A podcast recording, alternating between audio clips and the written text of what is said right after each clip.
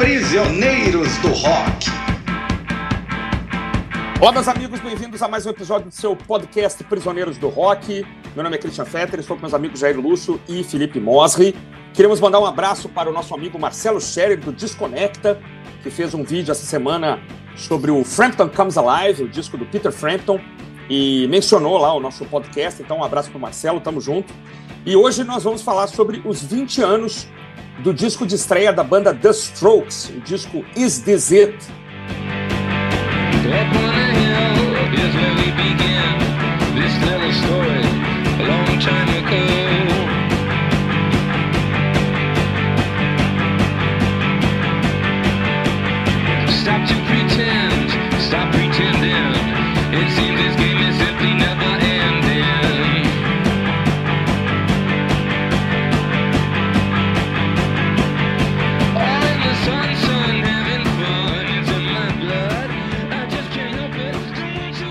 Tem uma capa é, um tanto polêmica, né, chegou a gerar uma segunda capa, a gente fala sobre isso depois. Mas para fazer um breve contexto e dar suas primeiras impressões, eu passo para meu amigo Felipe. É isso aí, Felipe. A banda tinha começado a fazer shows há cerca de um ano, quando em 2000 eles conheceram um produtor novato chamado Gordon Raphael, um cara de Seattle que teve alguma participação com o movimento grunge da década anterior, tocando e produzindo, mas sem grande sucesso. Até então, os Strokes faziam aquele típico circuito de bares e casas noturnas em Nova York, já com repertório próprio, mas sem nenhum destaque especial. Não que eles precisassem daquilo para viver, porque, vamos admitir, os Strokes, assim como as bandas de Brasília dos anos 80, eram um bando de burguês posando de punk, né? O- a banda, então, grava um CD demo com três faixas com esse Gordon Rafael no final de 2000, no pequeno estúdio que ele tinha em Nova York, no esquema banda ao vivo. Liga os microfones, pega o grupo tocando e depois escolhe o melhor take. Essas músicas acabaram chegando na gravadora Rough Trade, de Londres, aquela mesma que lançou os Smiths nos anos 80. E a Rough Trade gosta tanto do material que pega a demo e lança no mercado britânico como um EP em janeiro de 2001. Para divulgar o trabalho, a gravadora envia o CD para a revista New Musical Express. Uhum. A gra- e a revista faz uma coisa que era o supra-sumo da modernidade na época. Disponibiliza uma das músicas do EP, a faixa The Modern Age, para download gratuito em seu site. Oh, que moderno, né? começo de Super. 2001 era o, o auge da- do download de MP3, tanto o autorizado como o não autorizado. né? É verdade. E dali para frente as coisas acontecem de uma forma muito rápida. As outras duas músicas do EP logo aparecem na internet também para download. A banda que até então só tinha tocado em Nova York vai fazer shows em Londres e começa a receber convite de grandes gravadoras para gravar um álbum. Eles assinam com a RCA, que oferece para eles o produtor Gil Norton. Gil Norton foi um cara que trabalhou com o Ocean Rain, do Echo and the Bunnymen, e com três discos dos Pixies. O segundo, o terceiro e o quarto disco do Pixies foram também produzidos por ele.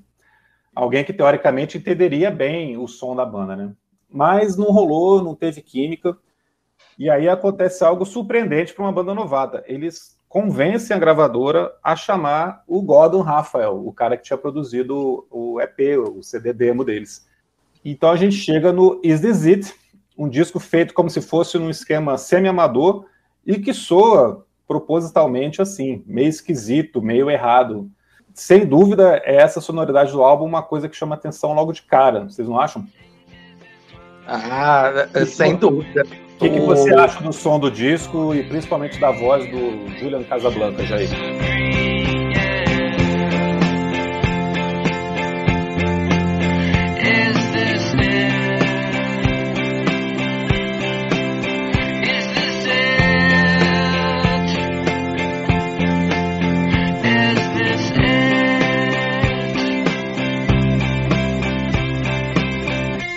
Som é frenético para tentar eh, sedimentar uma palavra só.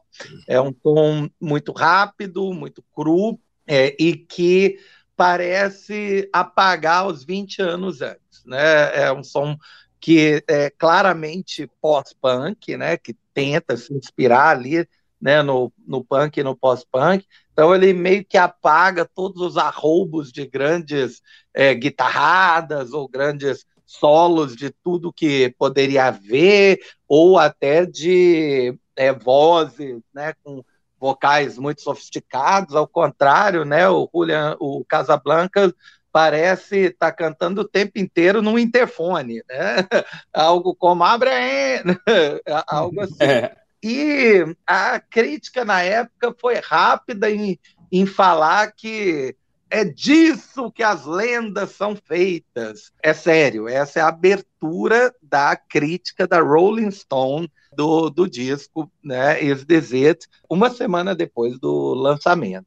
É, outras críticas chamavam assim a banda de os salvadores do rock and roll, os precursores de uma nova era do rock ousada, a maior banda de rock desde os Rolling Stones e Opa. até mesmo a segunda vinda do Velvet Underground. Claramente um exagero. É, né, assim, acho que o pessoal estava muito muito carente né, de um bom disco de rock, que é o Exit, é um bom disco, é um excelente disco de rock, mas não é nada disso que né, que foi falado antes, não. Né? Não é um disco feito por gênios, inspirados, brilhantes, não, é uma banda de rock, né, uma banda de, de rock clássico, com uma inspiração muito forte ali no, no som do Velvet Underground, do Iggy Pop, né, com estúdios, eu não consigo ver, mas é, o Christian deve conseguir falar melhor no Television. Houve várias comparações da crítica na época com o som do Television. Last Night provavelmente a música que todo mundo conhece, né, do, dos Strokes. O vocal é quase meio rosnado, a música é tocada de uma forma muito acelerada, a distorção na, na guitarra é, é evidente, né, e domina a música, assim como The Modern Age, que também é um dos destaques, né, do álbum que o riff de guitarra é bem turbulento também, muito distorcido. Hard to Explain já é um pouco mais pop, né? Mas tem distorção até na bateria, até no, no chimbal, né? Tem alguma distorção. E as letras, né, do, do disco são o que os caras literalmente estavam vivendo ali, passando a vida de luxo em Nova York, basicamente é, perseguindo mulher, né? No, no bom sentido da palavra. Não somos stalkers aqui. Né? Falando uhum. sobre né, decepções amorosas, sentimentalismo, as, as coisas de sempre, né? Nada, nada ultra né, sofisticado. Um destaque que eu acho muito interessante no som da banda é que o baixo tem, tem é, solos, né? A gente pode uhum. dizer assim, em certas músicas. A própria Last Night, né? Porque Last Night não tem, não tem guitarra solo, digamos assim. Né? Ela uhum. tem duas guitarras rítmicas, né? E é um riff de uma nota só, né? Então é, é o baixo que acaba dominando a música. Someday também, né? Também tem um, é, uma linha de baixo muito interessante. A própria faixa título, né? Is This It? Também tem um, é, uma, um contraponto, né? Interessante com a guitarra. É um, é um disco com um som muito interessante para a época, bem diferente né, do, do que estava sendo feito, mas olhando em retrospectiva, é um ótimo álbum, mas tudo que a crítica da época aclamava como uh, a nova, nova geração do rock and roll, aquilo que vai nos salvar, é, infelizmente não, não se concretizou é um bom ponto de partida, mas depois a banda né, abandonou essa crueza do som, foi para umas experimentações eletrônicas, um show de horrores, né? É, mas esse disco permanece ali encapsulado, né? No início ali do terceiro milênio, como o último arroubo de brilhantismo ali do, do rock.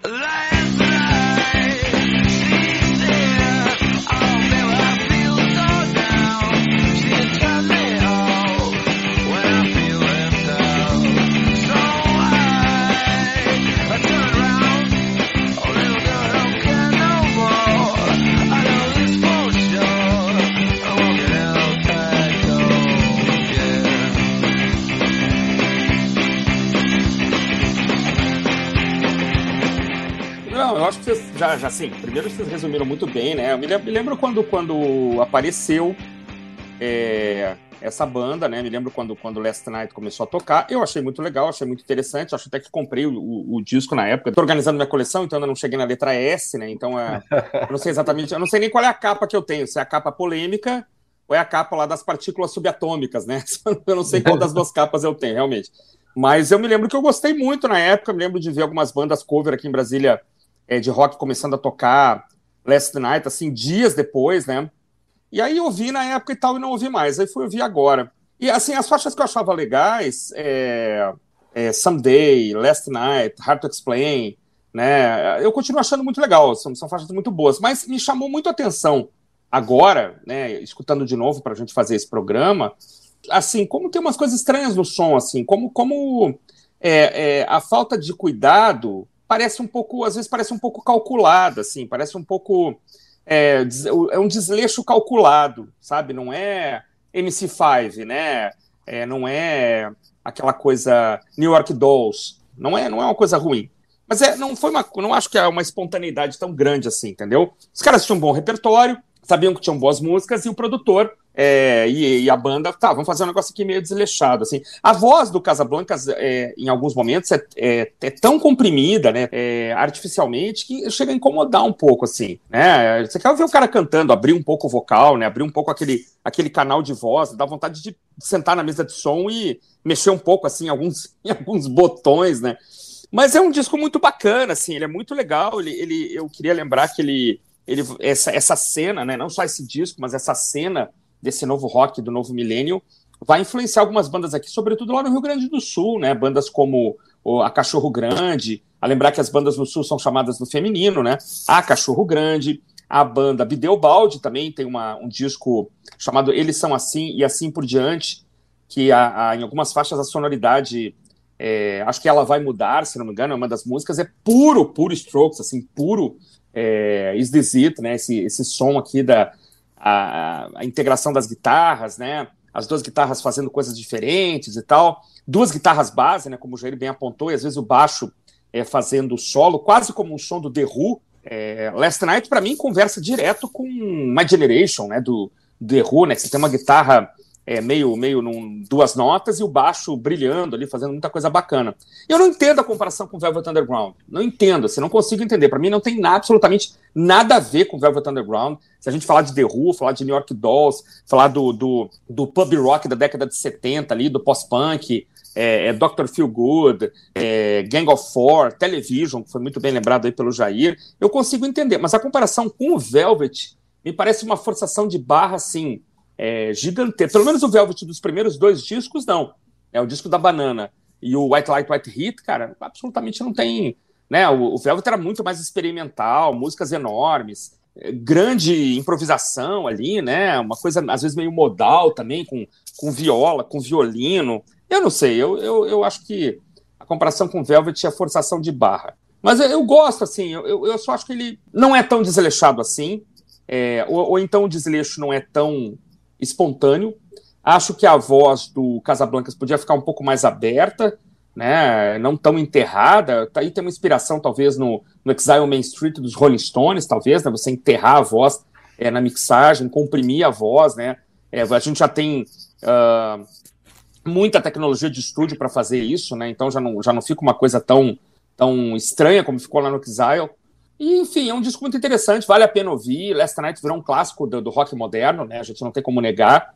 E essas outras músicas aqui, que, que foram mencionadas, mais algumas, né, New York City Cops, né, que não entra na, na versão americana por causa do 11 de setembro. É, Modern Age também, que acho que vem do EP, né? Boas músicas, um disco muito interessante.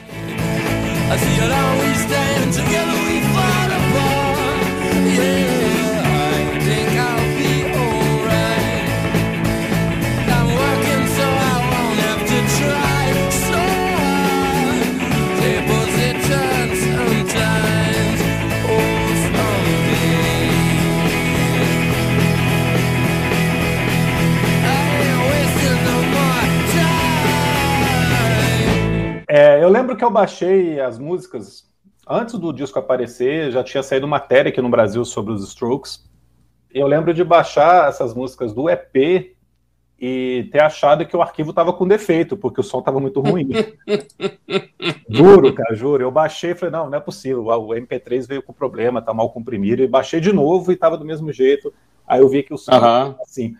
Mas falando da voz, a voz não foi mexida na mesa, não é uma coisa comprimida digi- digitalmente. Eles realmente Ah, é? fizeram, eles fizeram isso de uma, maneira, de uma maneira vintage. Eles colocaram o microfone ligado no amplificador antigo, o Aham. microfone onde o Casablancas cantava, e aí tinha um outro microfone que captava o som desse amplificador e aí jogava para a mesa.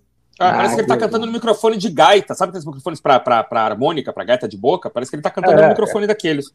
Como o Jair falou, parece que ele está no interfone, está num telefone antigo. É, é verdade. Mas foi feito mesmo como se, fa- como se poderia fazer antigamente, não com técnica digital, não com. Ah, eu achei que tinha sido digital. Tem Pois hora é. que. Então, esse desleixo que Que você parece. comenta, que parece que é calculado, de certa forma é, porque eles quiseram fazer as coisas como se estivessem, como o Jair falou, 20 anos antes. Eles entram no estúdio e ficaram um tempão ali acertando posição de microfone na bateria, captação de som e tudo, para soar dessa maneira. Para realmente parecer um, um som amador, meio amador, meio esquisito. Então, foi calculado nesse sentido, sim. Mas tudo foi feito ao vivo no estúdio mesmo, como se fosse uma banda gravando nos anos 70, que é claramente a influência que eles têm, né? Do- tanto do pós-punk como da New Wave nova-iorquino, e aí a comparação com o Television é muito pertinente, porque a gente ainda tem as guitarras ali conversando e duelando em várias faixas. É, Eu gosto também do baixo, como você falou, que, que muitas vezes ele está fazendo a melodia, muitas vezes ele está repetindo a melodia que é cantada. É, o Júlio vai cantando junto com a linha melódica que o baixo vai repetindo, acho isso legal, dá um- Uhum. uma dinâmica muito boa nas músicas. É, eu, eu acho que a sequência de, de faixas aqui é muito bem montada, a abertura com a faixa título Is This It, que é uma música um pouco mais lenta, e depois o disco estoura a partir de Modern Age, que as músicas são todas muito empolgantes. A minha faixa predileta aqui é Hard to Explain, eu gosto muito da, da forma como ele canta o refrão, onde ele troca partes da letra na segunda vez que ele canta o refrão, ele inverte para a música acabar com Hard to Explain, né?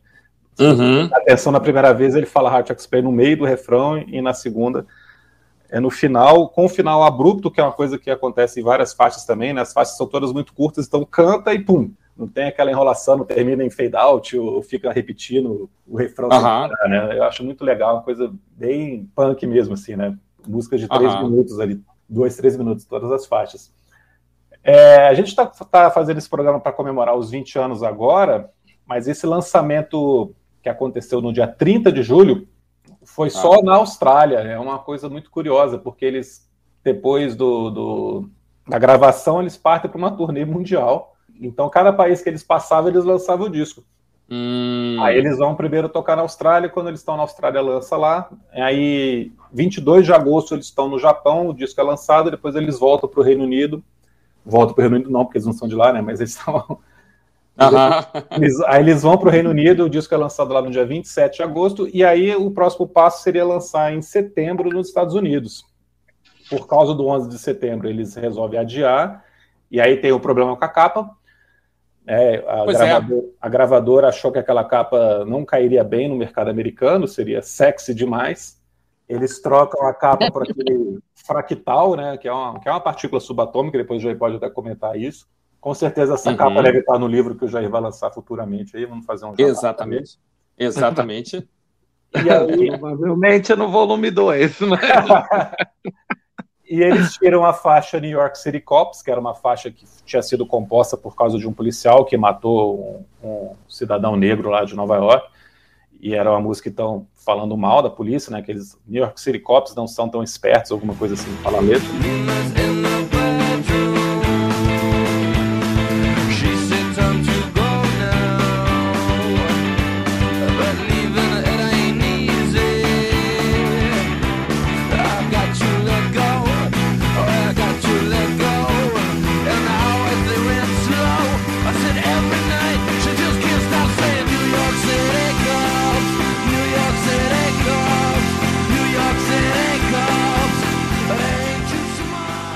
Cairia bem essa música depois do 11 de setembro, né, onde a polícia foi considerada heróica ali, ajudando as vítimas, e eles trocam para uma outra música que já estava gravada, que, que era um lado B do single de Last Night, que chama When It Started.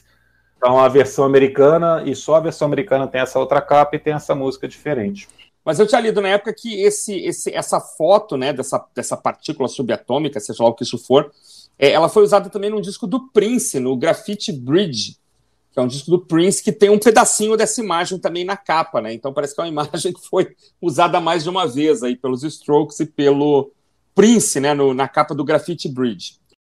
É, essa né, original, sexy, mas nem tanto, por favor, né? É, não é nada ofensivo, não está sendo mostrado absolutamente nada ali, é, que é o quadril, né, da, da namorada de um dos integrantes, né, que foi Uh, o cara fotografou ela saindo do banho, coisa e tal, e ficou bem é, espontânea, ficou uma foto bem bonita, né, de perfil, não, não tem nenhum grande problema. Agora, pessoa querendo ver maldade, ela vê maldade no que quiser, e pelo visto os americanos adoram ver maldade. É, e aí eles né, optaram por essa, que é, são partículas que geradas normalmente em aceleradores de partículas ou né, outros tipos de experimentos de partícula de alta energia, onde você bota átomos para colidir uns com os outros, os restos dessa colisão, digamos assim, acabam sendo jogados para uma câmara de bolhas, é literalmente um líquido, né, um tipo de gás, onde uh, as partículas vão entrar ali e vão descrever certas trajetórias estão submetidas ali a um campo magnético, a coisa fica um, um pouco complicada de simplesmente falar sem desenhar. Mas, é, e aí, pela trajetória, você consegue identificar se a partícula é positiva, negativa ou não. Então, se você olhar no desenho, você vai ver que tem, por exemplo, espirais no sentido horário, espirais no sentido anti-horário, né, ou partículas que passam reto, indicando, por exemplo, o tipo de carga elétrica ali positiva, negativa ou neutra das partículas que estão atravessando.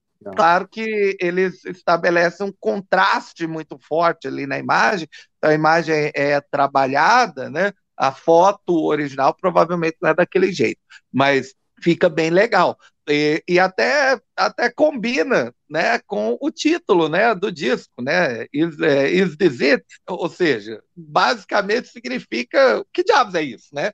Tanto a primeira capa, né? A capa polêmica quanto a segunda, né? Que diabos é isso aqui, né? Tem, tem alguma mensagem subliminar aí? Sou eu que não estou vendo, né? No segundo caso tem nada não, tá, gente? Pelo menos eu não vi. No primeiro caso, né? A mente de cada um é a mente de cada um. A segunda capa me lembrou minhas aulas de geometria descritiva, só isso, assim, mais nada. um monte de tracinho feito com compasso que não levava a lugar nenhum. Se alguém aí, né, que está nos ouvindo, né, lembra das aulas de é, eletromagnetismo no ensino médio, né, o professor ensinou uma tal regra da mão esquerda, tá?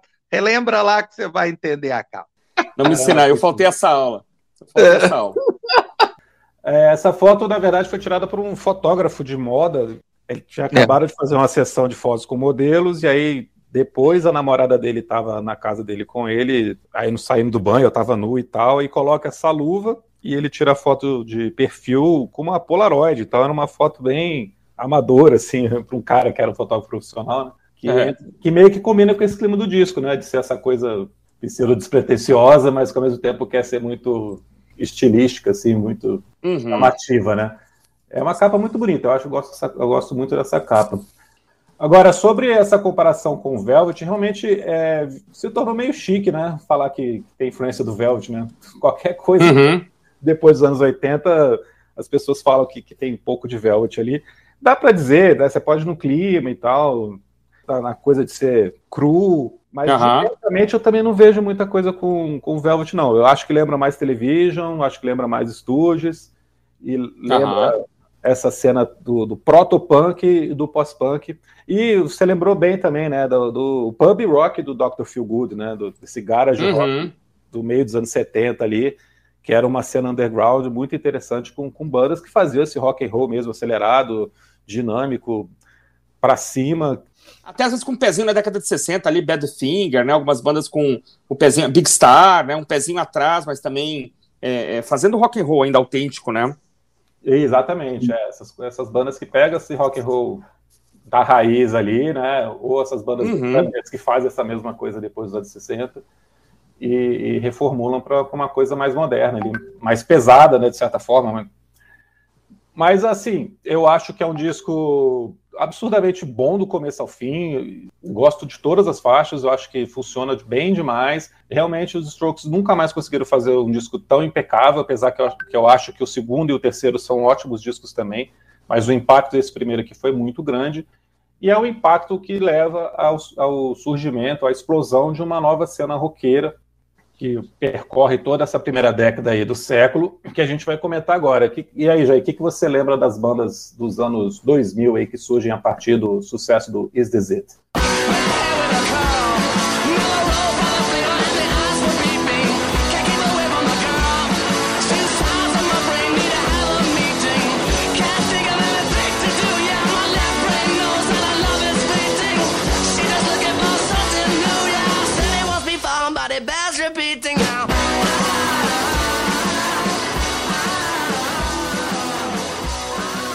Ah, lembro de várias.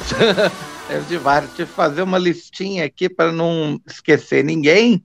É, de cara, a gente pode falar do White Stripes, né? Que tinha aquela configuração excêntrica de não ter um baixo, né? Só ter guitarra e bateria. Não, e assim, É, Jair, desculpa te interromper, mas assim, não ter baixo e quase não ter bateria também, né? Porque aquela, que aquela moça tocava era, uma, né? era, era meio, meio, não tinha baixo e, e half of a drum, né? fraquíssima. O próprio kit de bateria dela era bem limitado, né? Ela usava só um tom-tom, é, às vezes tinha música que era É. só um prato, mas aí que tá, né? Era uma experimentação. Eles até lançaram um disco em 2001, mas não é o, o bom disco, né? Do, do White Stripes. O disco posterior, que tem Seven Nation Army e, e outras músicas mais conhecidas, é que é realmente né, bom de se comentar. Fica para daqui a uns dois anos. Mas o, o White Stripes é uma banda que talvez tenha feito um dos últimos grandes hinos do rock, assim, que todo mundo conhece, né? Que rompe as barreiras da MFM dos elevador, como diz os Raimundos. E é justamente Seven Nation Army, que é a música que tocou até em Copa do Mundo, e na última Copa do Mundo, essa música tava, tocava no, no intervalo antes dos jogos e tal. Mas aí só uma coisinha, Seven Nation Army é do, é do próximo disco, né? O disco de 2001 é, É, o que o tem disco- Fell, Fell in Love with a Girl, né? Isso, exatamente. Isso. Pô, é um, é um rockão também, né? Assim, com a coisa da onomatopeia, né? O, o refrão é ha, ha, ha, ha, ha, ha, ha, ha, ha, né? Quer dizer, É, é, o refrão é isso, né? Mais, é assim, é o apapluba blá bem bom, né? Que é a onomatopeia.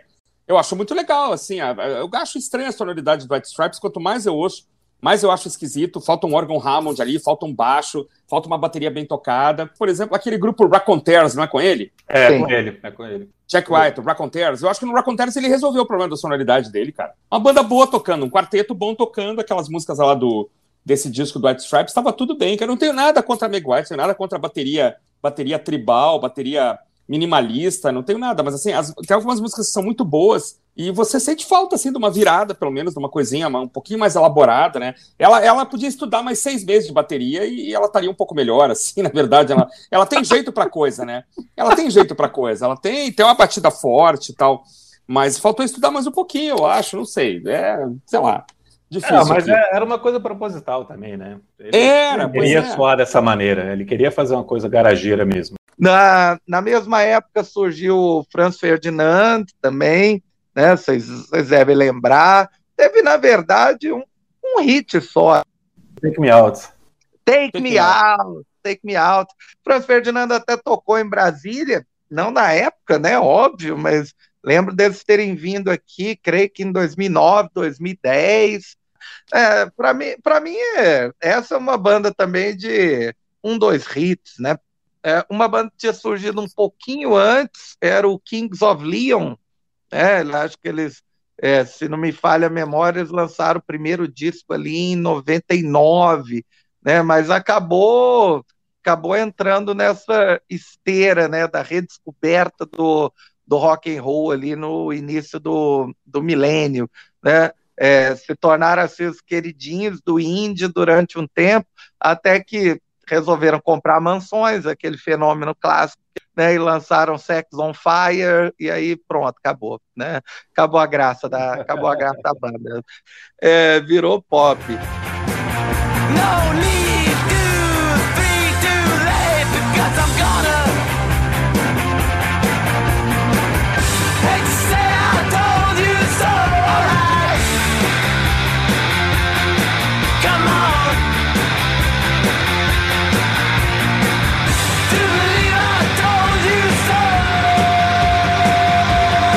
me lembro que na época surgiu uma, uma, uma cena de bandas suecas também, né? Eu lembro do The, The, The Hives, né? Da Lançou um disco chamado Vini Vid Vicious, que tinha Hate to Say I Told You So, se não me engano.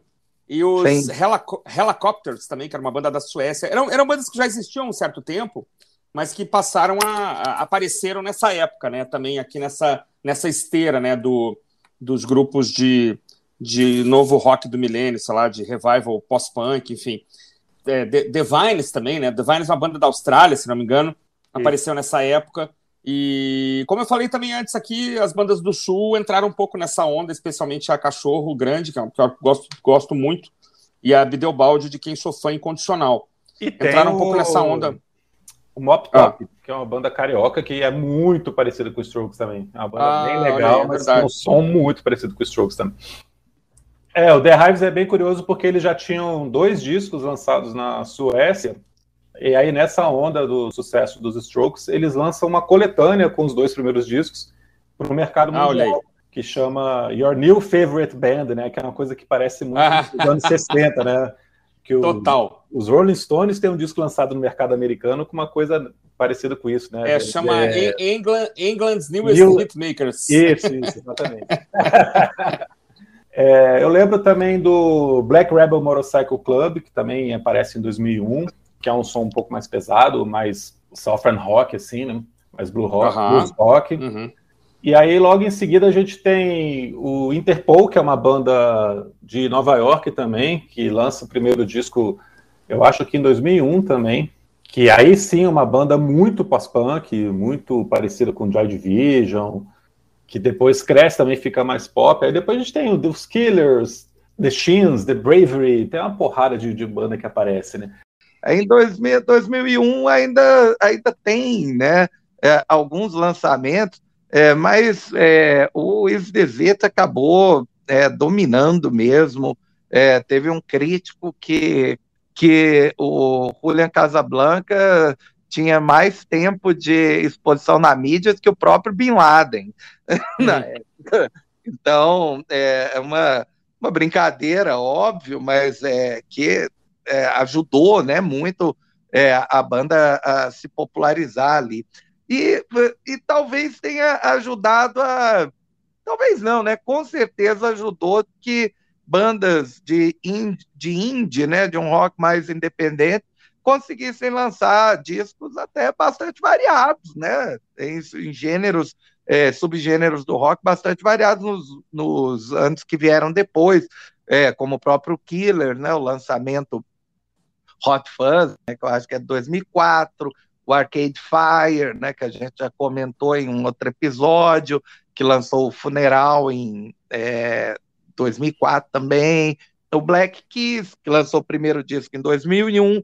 Então tinha uma, uma cena, né, uma variedade até bastante interessante de caminhos para onde o, o rock iria, mas talvez já apontando assim que, ó, vai vender, mas vai vender menos, porque né, vai ser tudo muito mais disperso do que era no passado. É, e ainda, né, compensa destacar que 2001 é o início de dois projetos de camaradas dos anos 90, é, o Audio Slave, né, que é uma espécie de Rage Against the Machine, com o, o Chris Cornell como vocalista, né, do Aham. Soundgarden, e o Uhum. Gorillaz, né, que, que é um projeto paralelo do Damon Albarn do, do Blur, né, que lançou o primeiro disco também em 2001 e foi muito elogiado, né, por aquela sonoridade preguiçosa, né, uma sonoridade também esquisita, aí com mais eletrônica, com rap aqui e ali, né, um disco mais esquisito, mas que também né, teve alta votação por conta dos vídeos, né, dos vídeos de desenho animado.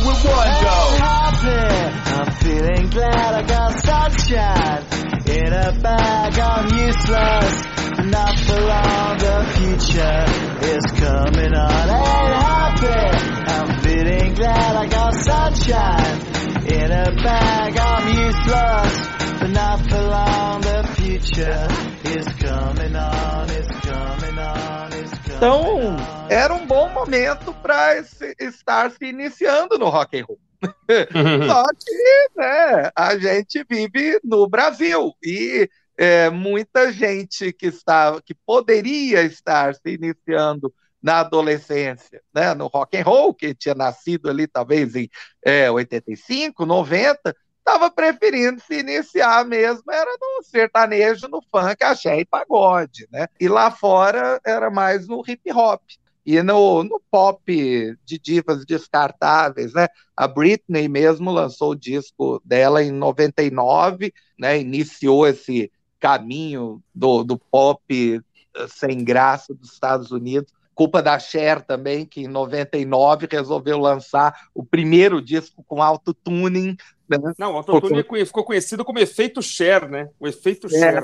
É, é uma, é- era uma cena rock muito diversificada, eu acho, mas que não conseguiu ter um destaque comercial grande o suficiente, ao nível de você pegar os headliners de grandes shows, como o Rock in Rio, né, por exemplo, e você vê que é todo, todo mundo banda lá dos anos 80, 90, né? Teve um último Rock in Rio aí, a banda que tinha começado mais recentemente era o System of a Down, que era de 94, né?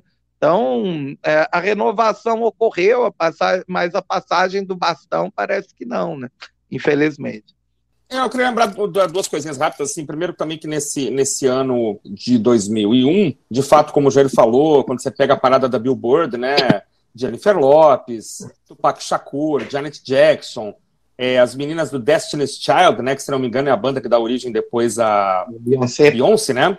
É, Beyoncé, tá certo, correto. Quer dizer, Alicia Keys, N5, essas bandas também de, de boy, essas boy bands também estavam em alta, né?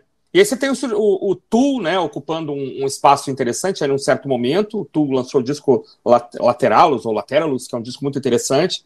É, o Jair mencionou o System of a Down, que também chega a ocupar as paradas. E você tem no finalzinho do ano é, o advento do Creed, né, que é uma banda que já instaura uma coisa meio... É, Creed tem essa coisa que eles chamavam, começaram a chamar de nu metal. Né, isso também aconteceu nessa época. Mas, em geral, é, é assim, não, não tem muita coisa interessante acontecendo, né? É, eu acho que aconteceu muita coisa boa, sim, Christian, nesse período. Esse- tudo que a gente Ah. fala aqui são coisas muito interessantes, mas é porque o, o, o cenário musical não permitia mais que alguma coisa tomasse conta de tudo, como acontecia nos anos 90, né? Você já tinha uma dispersão É. muito grande. Só essa variedade de gêneros que a gente mencionou aqui já mostra que tinha muita coisa boa acontecendo, sim. E para finalizar, lembrar de uma banda que eu gosto muito, que surge em 2001 também, e também em Nova York, que é a The National, que tinha um som Hum. bem diferente, mas que vai estourar um pouquinho depois, mas que eu, eu gosto bastante. E a maior banda que acaba fazendo mais sucesso nessa década não são os Strokes, são os Arctic Monkeys, né, que viram os queridinhos índio aí da galera que, que cresceu nessa época, que começou a escutar música nessa época. Com certeza os Arctic Monkeys aí tão, tem um lugar reservado aí no lado esquerdo do peito, porque se tornou a mais famosa, a, a mais hypada, a mais proeminente aí dessas bandas. Ela surge um pouquinho depois, só em 2006, mas se tornou gigantesca dentro desse cenário. Então foi isso, meus amigos. Muito obrigado por gravar com vocês. Hoje nós falamos dos 20 anos de Is This It, dos Strokes, e também comentamos sobre a cena musical e roqueira do começo da década, dos anos 2000. Fiquem com a gente, nos acompanhem no Instagram. Todos os sábados tem episódio novo aqui no Prisioneiros do Rock e a qualquer momento pode surgir um novo Drops aí. Um abração para vocês. Um Falou! abraço a todos. Até mais. Valeu.